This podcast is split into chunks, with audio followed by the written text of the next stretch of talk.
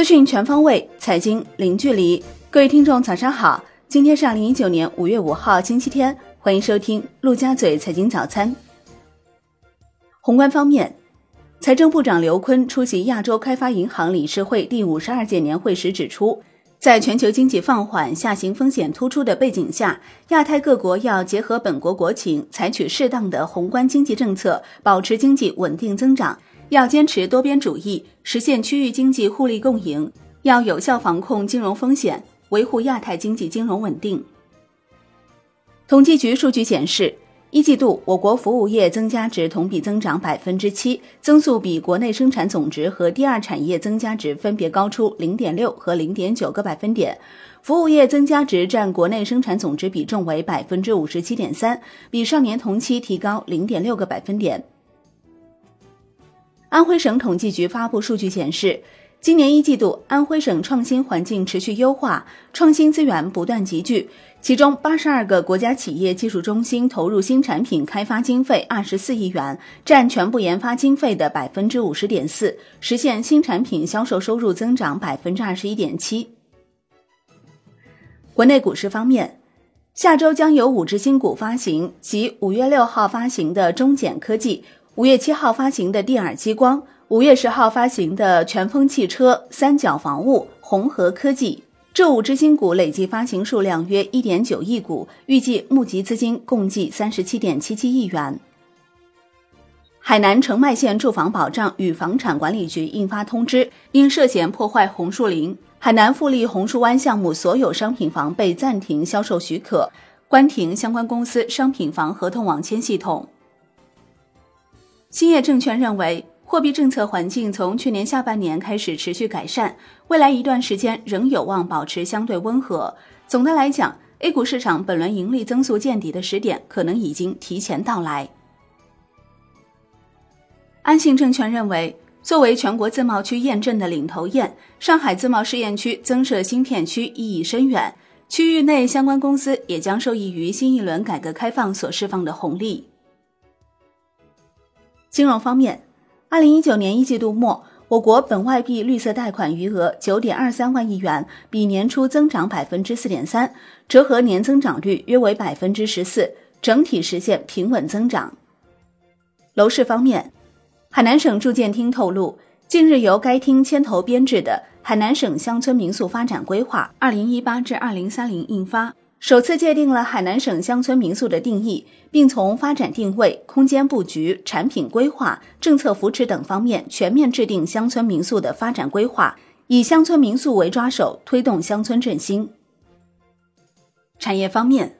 国家能源局信息显示，今年一季度我国生物质发电量为二百五十四亿千瓦时，同比增长百分之十六点七，继续保持稳步增长势头。据悉。一季度，我国生物质发电新增装机九十七万千瓦，累计装机达到一千八百七十八万千瓦，同比增长百分之十九点二。交通运输部数据显示，五一假期四天，预计完成道路客运量约一点八五亿人次，日均客运量与去年五一假期相比略有下降，降幅约百分之一。文旅部数据显示。二零一九年五一假日期间，全国国内旅游接待总人数一点九五亿人次，按可比口径增长百分之十三点七，实现旅游收入一千一百七十六点七亿元，按可比口径增长百分之十六点一。国家邮政局发布报告显示，二零一八年快递新增就业人数超过二十万人，对国内新增就业贡献率超过百分之二。这一年人均快件使用量为三十六件，快递企业日均服务二点八亿人次，相当于每天五人中就有一人使用快递服务。重庆出台《重庆市超高清视频产业发展行动计划（二零一九至二零二二年）》。提出将按照四 K 先行、兼顾八 K 的总体技术路线，大力推进超高清面板产业转型升级，加快超高清视频产业在数字医疗、消费电子、安防等领域的应用。到二零二零年，全市超高清视频总体产业规模将达到一千亿元；到二零二二年将达到三千亿元。魅族证实获得国资入股。珠海基金、珠海宏华新动能股权投资基金已正式投资魅族，但魅族同时强调，公司最大股东和实际控制人仍为创始人黄秀章，管理层团结稳定。海外方面，亚洲开发银行行长中维武彦认为，亚太地区经济增长依然稳固，今年可望增长百分之五点七。保持开放的贸易和投资是经济充满活力及保持可持续增长的关键。德国央行行长严斯魏德曼说：“未来几年，欧元区货币政策正常化是一项充满挑战的任务。欧元区经济全面疲软，通胀上升弱于预期。”国际股市方面，伯克希尔哈萨维数据显示，第一季度运营收入为五十五点五亿美元，营收去除了卡夫亨氏。第一季度 A 类股每股收益一万三千二百零九美元，去年同期为净亏损六百九十二美元。B 类股每股收益八点八一美元，去年同期为净亏损零点四六美元。截至三月底，浮存金为一千二百四十亿美元，较二零一八年底增加约十亿美元。第一季度以大约十七亿美元的总成本回购了 A 股和 B 股普通股。